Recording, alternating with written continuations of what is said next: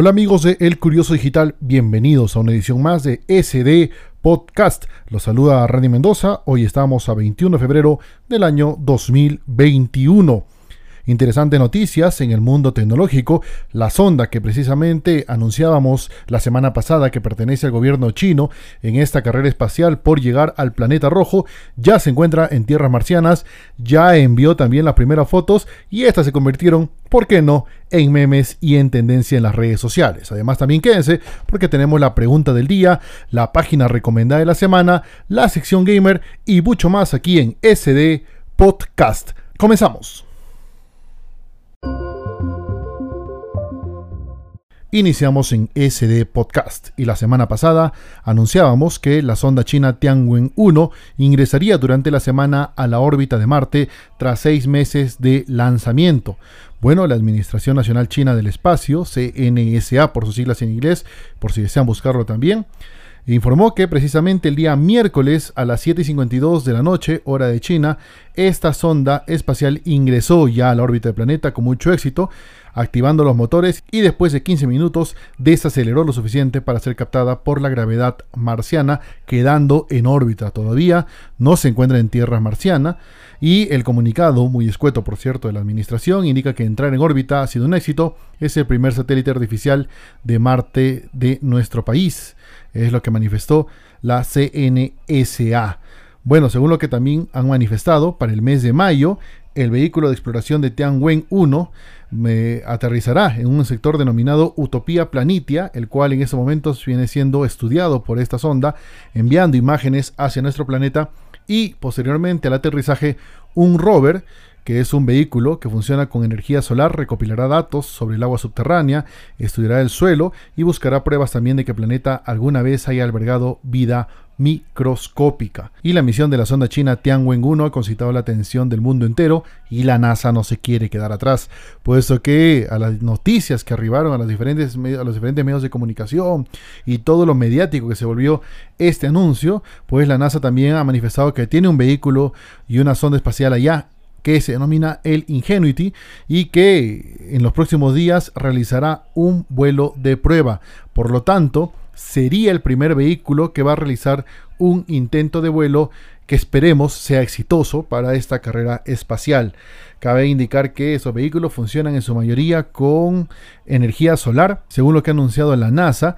Ya se inició la semana pasada las cargas de baterías de iones de litio del helicóptero que en este momento se encuentran aproximadamente al 30% de su capacidad. Y por ello una vez que ya se encuentra en un porcentaje mayor se va a poder continuar con la expedición, que en esa oportunidad, como indicamos, es que esta sonda pueda alzar el vuelo.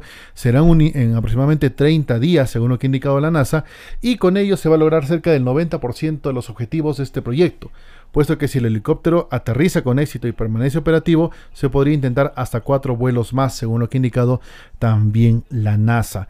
Lo llamativo es que estos vehículos han enviado fotos y estas se han apoderado en ese momento del ciberespacio. Y todos vienen subiendo sus redes sociales fotos con los respectivos, las respectivas modificaciones, tanto artistas, personas de a pie, amigos y todos, todos quieren estar en el espacio. Así es que es bueno desde Curioso Digital creemos que es muy bueno que las personas también se interesen por este mundo, no solamente porque ayuda a difundir la ciencia, ayuda a difundir también los conocimientos, sino inclusive también ayuda a la difusión de la importancia que es la carrera espacial para el país y para el mundo, puesto que la mayoría de objetos o de avances tecnológicos que tenemos en este momento han sido o, han, o se han iniciado en la NASA. En las siguientes ediciones vamos a hablar en extenso de este tema. Así es que muy bien por el Tianwen 1 y muy bien también por el Ingenuity de la NASA.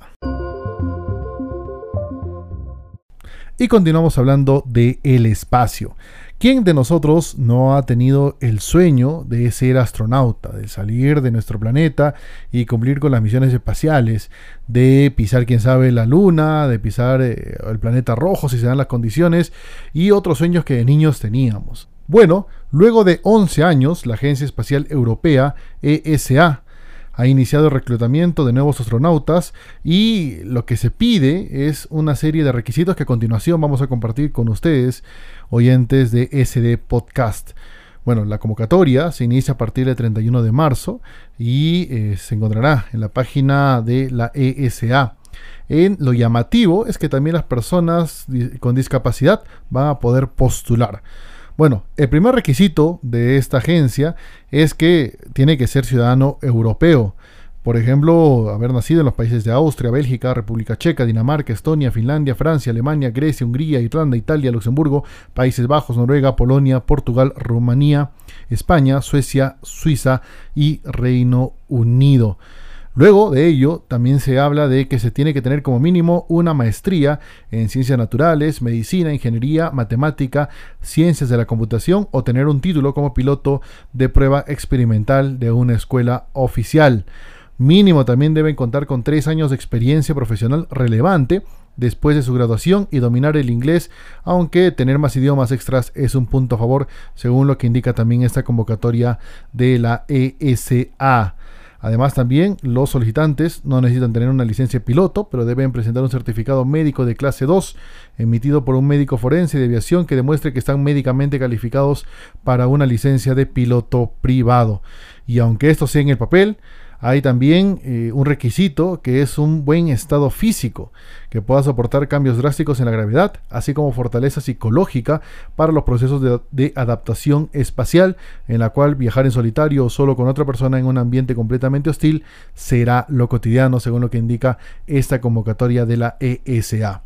Bueno, esta convocatoria no es tan diferente también a lo que se solicita en la Agencia Espacial Estadounidense, en la NASA, ya que ahí se solicita eh, ser ciudadano estadounidense, contar con una maestría en ingeniería, ciencias biológicas, ciencias físicas, informática o matemáticas, tener al menos dos años de experiencia profesional relacionada o al menos mil horas de tiempo de piloto. Además también, como opcionales, dos años de trabajo para un programa de doctorado en un campo relacionado con tecnología, ciencia, ingeniería o matemáticas, un doctorado en medicina o en medicina osteopática. Tenemos que indicar que esta convocatoria finalizará en junio del 2021. Bueno, para todos los que nos siguen desde Europa, tienen una excelente oportunidad de pertenecer a la Agencia Espacial Europea y sabemos que miles se van a presentar a estas convocatorias. Continuamos.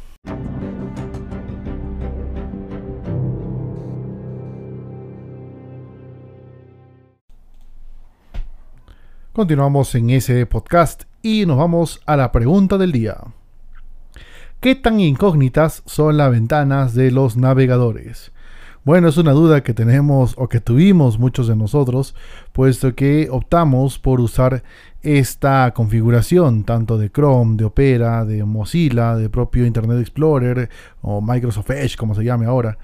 Pero lo cierto y nos vamos a remitir exclusivamente a lo que indica, eh, por ejemplo, el support de Google, donde señala, ¿qué ocurre cuando navegas en privado? Chrome no guarda tu historial de navegación, las cookies, los datos de sitios web ni la información introducida en los formularios. No se eliminan los archivos que hayas descargado ni los marcadores que hayas añadido. Tu actividad sigue siendo visible para los sitios web que visitas, tu empresa o centro educativo y tu proveedor de servicios de Internet. ¿Qué pasa? Cuando algunas personas ingresan de sus centros de trabajo, por ejemplo, al Facebook, e intentan o creen que ingresando por el navegador de incógnito no se va a registrar que estás ingresando a Facebook. Pues no. Eh, los IPs correspondientes y los DNS y todo ello establecen que estás ingresando y no se puede bloquear o no se puede saltar, por ejemplo, los firewall que ha establecido tu empresa. Y, por ejemplo, en algunos sitios como en mi país, se establecen ciertas restricciones para el ingreso a Facebook, a YouTube en los centros laborales. ¿Para qué? Entonces puede usar las ventanas incógnito para que no aparezcan los sitios web en tu historial. Cuando tengas que ingresar información personal, esta no quedará registrada. Existe un truco que en su momento apliqué, que es la de ingresar como o en modo incógnito para poder cotizar pasajes y algunos precios. Y créanme, los cookies sí te modifican el precio si es que ven que ingresas una y otra vez para saber, por ejemplo, los boletos de viaje. Así es que de esta manera podemos sacarle el jugo a las ventanas de incógnito de nuestros navegadores.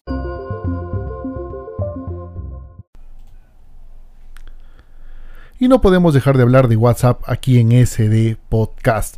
Durante la semana se difundió la noticia de que pronto podríamos usar la versión web de esta aplicación de mensajería instantánea sin estar conectados a internet en el celular. Hasta el momento, cada vez que registras o escaneas el código QR en tu celular, el celular sí o sí tiene que tener conexión a internet, de lo contrario no se puede enviar ni recibir mensajes.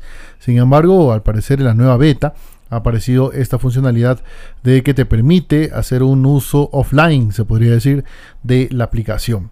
Como sabemos, la competencia directa de WhatsApp es Telegram y Signal, quienes ante la migración masiva, el éxodo masivo de usuarios que estaban en contra de los nuevos términos y condiciones de esta aplicación de mensajería, empezaron a optar por estas nuevas plataformas y encontraron una gran cantidad de funciones que no se cuenta o que no cuenta WhatsApp.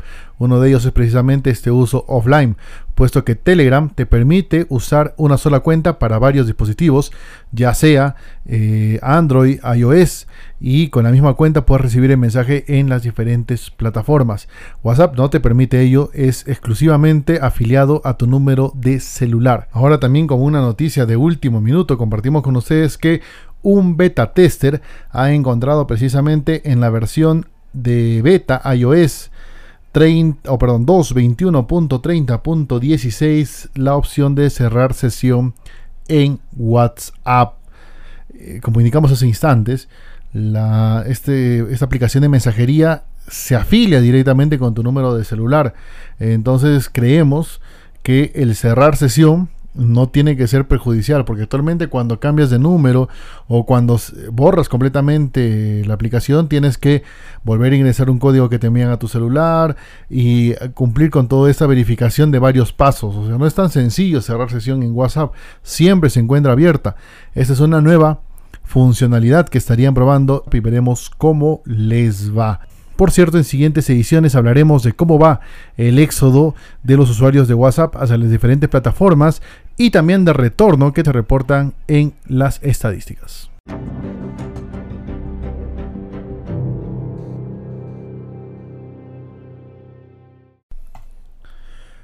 Continuamos en SD Podcast. Gracias por seguirnos. No cabe duda que uno de los aparatos tecnológicos del momento es la PlayStation 5, que en su momento de lanzamiento se quedó sin stock en los diferentes comercios electrónicos, tiendas y demás, lo que genera la reventa y esto se da en el mundo entero. Bueno, en la India las diferentes páginas han establecido límites para que los revendedores no puedan hacer su agosto. Estamos hablando de que aproximadamente una consola con lector de disco óptico está cerca de 499 dólares en Estados Unidos, pero en este país se ha establecido un tope de 50 mil rupias para una consola nueva que estamos o que equivalen a cerca de 689 dólares y que es el precio costo de la mayoría de tiendas. Esto con la finalidad de que los revendedores no tengan la opción de comercializar o hacer su agosto, como, como indicamos hace instantes.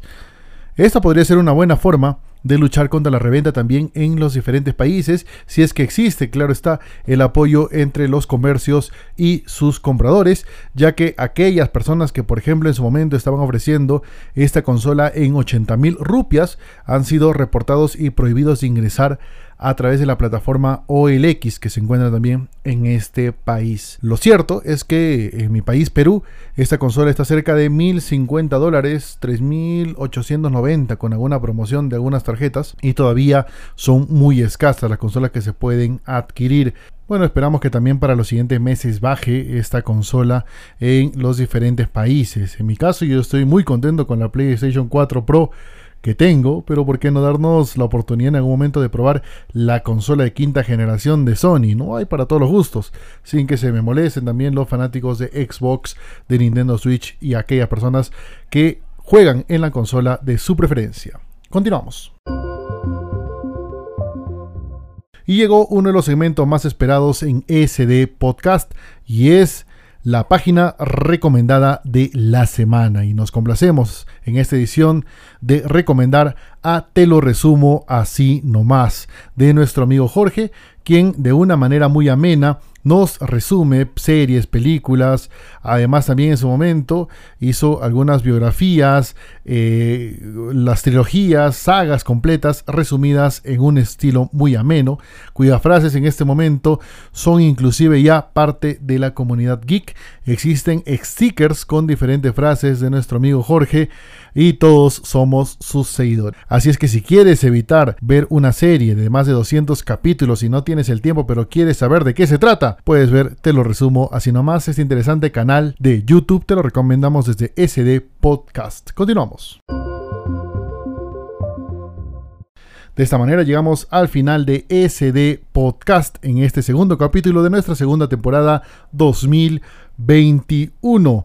Los invitamos también a seguirnos en nuestras diferentes redes sociales, en Facebook, Twitter, a visitar también nuestra página web www.elcuriosodigital.com.